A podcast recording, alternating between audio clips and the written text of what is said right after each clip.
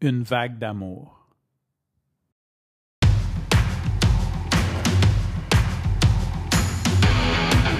Il aime le code. Il faut que la communication soit codée, mais de façon claire et transparente. La rigidité, c'est pas pour nous. Mon nom est Francis Parent-Valquette et vous écoutez le Sandro Show. Mais le plus important, c'est qu'il est bélier. Hier, en plus du podcast sur le behind the scene de la série Famille de criminels, j'ai fait quelque chose que je fais rarement, en fait. J'ai fait un post Facebook. Euh, je pense que j'en ai parlé sur le podcast d'ailleurs. Été une des raisons de ma pause de podcast depuis novembre 2021. J'ai décidé de prendre une petite pause des réseaux sociaux. En fait, j'avais décidé de prendre une petite pause de un mois ou deux pour voir si euh, je faisais des choses pour les bonnes raisons. Puis finalement, je pense pas que j'étais tant comme de mauvaises raisons d'être sur Facebook ou quoi que ce soit. Mais au final, j'ai réalisé que ça m'apportait pas tant que ça, que je, je le, le ratio temps passé sur les plateformes de réseaux sociaux, même si je n'ai jamais été comme un, addict qui passe ses journées là-dessus, euh, ne serait-ce que le 15-20 minutes par jour que je pouvais passer, m'apportait pas le bonheur de, supposons, deux heures par semaine que je passais là-dessus total.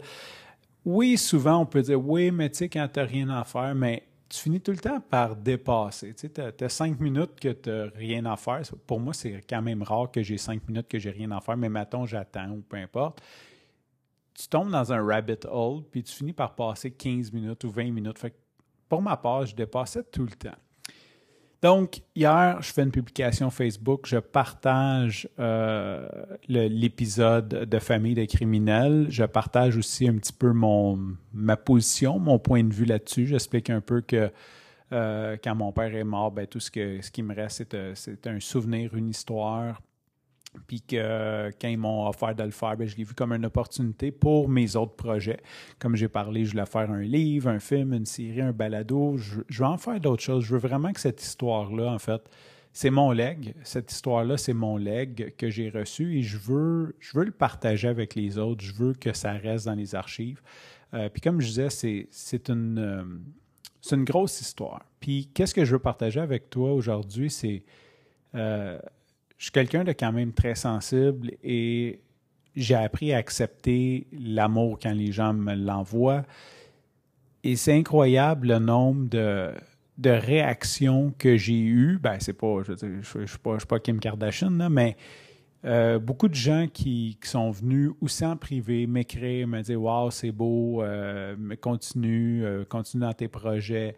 j'ai eu beaucoup de likes, beaucoup de commentaires sur la publication. Puis je suis dans la gratitude. Euh, c'est ce que je voulais partager avec toi. Je suis dans la gratitude parce que je vis dans un monde effréné. j'ai tout le temps quelque chose. Si je m'entraîne pas, je suis avec les enfants. Si je suis pas avec les enfants, je travaille. Si je travaille pas, je travaille sur ma compagnie. Si je travaille pas sur ma compagnie, je travaille sur un podcast. Si je travaille pas sur un podcast, je travaille sur mon projet, mon prochain projet de compagnie. Je veux dire, euh, c'est effréné. Puis c'est c'est rare quand même que je reçois du feedback euh, autant de, euh, de mes boss immédiats que, tu sais, des fois de, recevoir un peu de, feedback, un peu d'amour comme ça, ben c'est le fun, tu sais, c'est de la gratitude. On peut dire ce qu'on veut contre les réseaux sociaux, c'est pour ça que ça rend addict, parce que les gens viennent qui veulent toujours avoir cette espèce de réaction-là, donc qui se mettent à poster euh, dans le but d'avoir cette dose-là d'amour ou je ne sais pas si c'est une dose d'amour, mais ça, stimule quelque chose dans le cerveau euh, qui est agréable. Euh, je vais dire un autre commentaire, puis c'est une des raisons pourquoi j'ai enlevé ma fête, ma date de fête sur Facebook. Non, c'est pas parce que j'ai peur de me faire frauder, parce que si je veux me faire frauder, j'ai juste à m'ouvrir un compte chez Desjardins. Fait que euh, c'est, j'ai enlevé ma date de fête parce que sincèrement, les gens m'envoyaient des bonnes fêtes et je trouvais ça, à la fois, je trouvais ça le fun de recevoir des bonnes fêtes, mais la plupart des gens qui m'envoyaient des bonnes fêtes, c'était des gens que, soit des amis du secondaire, des gens que je connais très peu, des gens que j'ai pas eu de relation avec eux. Et je trouvais ça tellement gentil qu'il m'envoie ça, qu'il m'envoie un bonne fête, que je prenais le temps de répondre à tout le monde. Puis ce que ça faisait, c'est que le jour de ma fête, je passais, je sais pas, une heure et demie, deux heures sur Facebook à répondre, puis euh, lire tous les messages. Puis on dirait que ça m'enlevait de ma fête. Puis là, je sais que c'est comme un c'est comme un first world problem, là, problem, là. Je veux dire, c'est totalement un problème de riche, mais ça me, c'est ça ça, ça, me mettait une pression le jour de ma fête de répondre à tout le monde. Puis ça me gossait. Ça me gossait. Ça me faisait beaucoup de plaisir. Puis c'est là comme le mix feeling. Tu sais, ça me faisait, ça me faisait chaud au cœur de voir que tout le monde m'écrivait. Puis en même temps, ben, de prendre cette heure-là pour répondre à tout le monde ou ces deux heures-là, ça, venait, je trouvais que ça venait pesant. Fait que j'ai enlevé ma date de fête. Euh, puis où est-ce que je m'en vais avec ça, c'est que malgré que je suis dans la gratitude, malgré que j'ai dit euh, que j'adore ce que les gens m'ont écrit, euh, d'ailleurs, euh, je suis comme surpris de ça. Puis dans le fond, je pense qu'ils ont raison en y pensant. Les gens sont comme Wow, bravo pour ton courage de parler de ça. OK, c'est parce que j'ai le sang trop chaud. Euh, si tu le sais pas, Sandro Show, ça vient de, mon père. C'est un peu, euh, vu que lui m'appelait Sandro, euh, après sa mort, j'ai réalisé qu'il n'y avait plus personne qui allait m'appeler Sandro parce que dans le fond, c'était mon père, sa blonde, ma, demi-sœur, Ish, c'est la fille de sa blonde qui m'appelait comme ça. Et quand, quand il est mort, ben, cette partie de la famille-là, c'est comme séparé un peu. Fait que j'ai réalisé que le nom Sandro était mort que plus personne n'allait jamais m'appeler Santro. Fait que c'était un peu euh, pour me remémorer mon père que j'ai appelé ça Santro Show. C'était un peu comme de, de, faire vivre le surnom qu'il m'a donné. Euh, je ne sais pas trop où ce que je m'en allais avec ça. Euh, tout ça pour dire, oui, OK, c'est ça. Donc, sur le Santro Show, surtout dans, je dirais, dans les 300 premiers épisodes, j'ai parlé souvent de mon père. Euh, c'est une partie intégrante de mon histoire, c'est une partie intégrante de ma vie. Euh, le show s'appelle Santro un petit peu, je ne vais pas dire en son honneur, mais à quelque part pour le faire vivre. Donc, j'en ai parlé souvent. C'est sûr que je n'ai pas un méga auditoire euh, comme en parler à la télé, mais pour moi, c'est rendu du quotidien. J'ai accepté, j'en ai parlé, j'ai accepté que à un certain moment, je, vais revenir plutôt en arrière, à un certain moment, j'avais, je dirais pas une honte, mais une crainte de parler de ça parce que tu sais jamais où ça peut t'amener. Tu sais. Euh, surtout dans le milieu du travail, euh, les gens ils ont des préjugés, puis tu on s'entend, écoute, euh, as-tu envie de travailler avec le fils d'un présumé caïd? Tu sais, c'est, il y a comme une espèce de pression que je me mettais quand j'étais jeune. Puis à un certain moment, surtout après la mort de mon père, parce que quand il vivait, ça aurait été un petit peu awkward de dire genre euh, je m'en crisse puis d'en parler partout publiquement. Euh, surtout que lui vivait dans l'ombre. Euh, ça aurait été un petit peu bizarre. Mais après sa mort, j'ai décidé, garde, c'est ma vie. Puis c'est drôle, l'inspiration vient un peu de Slayman. Tu sais, je ne sais pas si, tu as écouté la télé dans les années euh, fin 90-ish. Euh, il y avait des annonces de la bière Sleeman, puis il comptait que Sleeman, ça a été parti par les bootleggers dans, les années de la prohibition. Puis il disait, euh, puis c'était comme une voix anglaise qui disait genre. Peut-être que nous devrions se cacher de cette histoire, mais nous, on la trouve aussi bonne que notre bière. Puis j'ai décidé de juste embrasser cette, histoire-là. Je veux dire, c'est qui je suis, ça fait partie de mon identité. Euh, viens me faire chier, tu vas voir que je descends d'un bum. Tu, vas le comprendre assez vite. Euh, puis je le garde comme une force. Euh, j'ai travaillé beaucoup sur moi. J'ai réussi à séparer la peur entre. tu sais, comme j'ai réussi. ça reste un une force que j'ai. Euh, fait que, j'ai décidé de juste embrasser ce passé-là, puis d'en parler, d'en parler ouvertement, d'en parler à, tous ceux qui veulent l'entendre, à tous ceux qui ne veulent pas l'entendre nécessairement.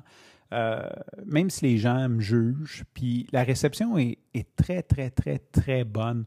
Je pense qu'au contraire, euh, ça me rend vulnérable. Les gens l'apprécient. Il y a sûrement des gens que ça dérange, puis ceux-là, ben, c'est pas grave parce qu'ils ne me parlent pas. puis si ça les dérange, je ne veux pas euh, leur parler. Je pense pas qu'ils viennent écouter le Sandro Show en disant Oh, je vais écouter comme. Non, ils n'écoutent pas ça, même sans Chris. Fait que ça pour dire, j'ai décidé de l'accepter puis d'en faire une force. Même euh, à un certain moment, il y avait, puis c'est pas dit que je le ferai pas. Euh, c'est sûr que je m'en vais vers d'autres horizons, mais euh, je voulais partir d'une compagnie d'informatique, puis j'ai réalisé que j'ai passé ma vie à importer des données d'un système à l'autre, puis que mon père est un importateur de drogue. Fait que je voulais lancer le branding, l'importateur, puis j'ai même comme commencé un petit peu là, des graphiques visuels, un petit peu comme 70s, 80s, avec un peu de, de narco-style, puis euh, des vidéos d'intro avec la musique. En tout cas, j'ai décidé de l'accepter totalement. Puis les compagnies qui ne veulent pas travailler avec moi sur un passé qui n'est pas le mien, ben c'est leur problème. Je veux dire, à la limite, je m'en fous. Puis les gens qui ne veulent pas me parler, qui ne veulent pas m'écouter, qui me jugent, ben tout le monde juge. On juge tout. Euh, tu arrives à l'épicerie, tu vois une madame qui est plus grosse que les autres, tu te dis, bah, ça va s'acheter des gâteaux. Je veux dire, tout le monde juge tout le monde. C'est ça. C'est la vie, ça fait partie de l'humain. Euh, comme tout le monde juge tout le monde, ben, tu te fais juger à journée longue par bien du monde. Euh, ta chemise, ta chemise est sale, tu as une tache, tu as un morceau de brocoli d'un tu es mal peigné. comme, ça, ça c'est la, partie minime du, spec. tu dis quelque chose de pas trop intelligent, tu es un cave.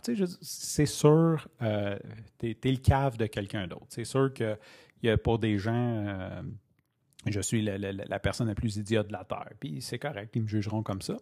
Fait que j'ai décidé d'embrasser ça. Puis c'est là que je m'en allais avec mon, mon grand détour. C'est simplement de dire écoute, c'est mon histoire, je l'accepte, je l'assume, et ça fait comme quelques années que j'en parle ouvertement.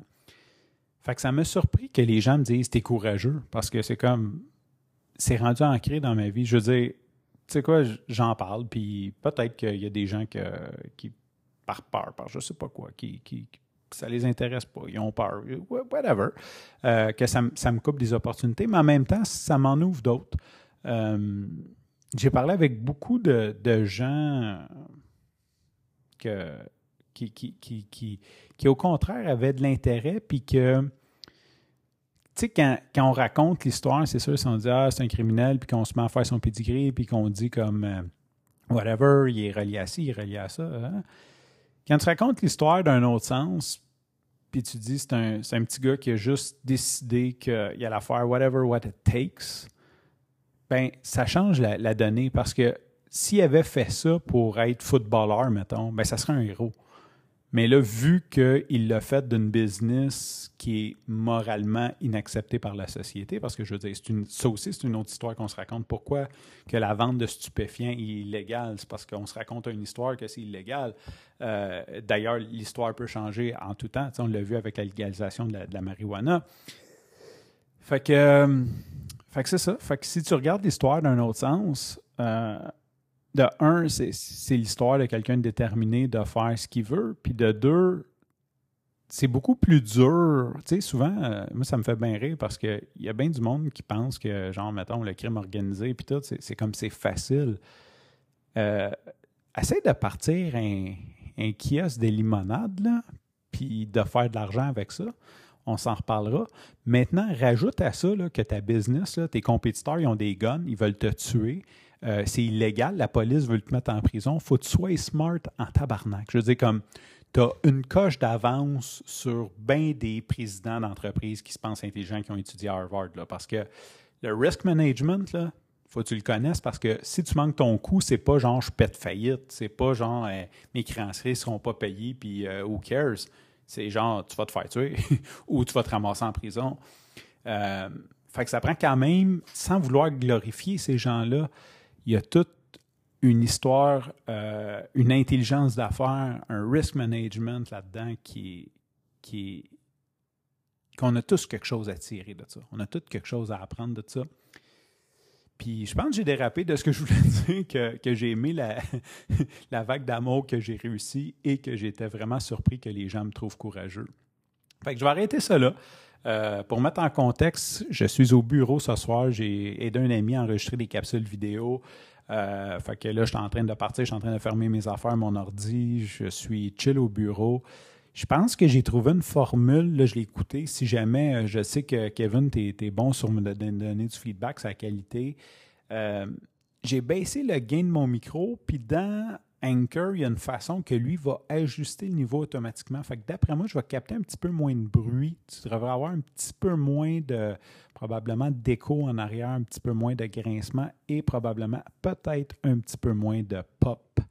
Euh, parce que ça pop pas mal le micro que j'utilise, le MV88 Plus. Je vais définitivement faire une vidéo là-dessus bientôt. Sur ce, je te remercie pour ton écoute. Je te dis à demain et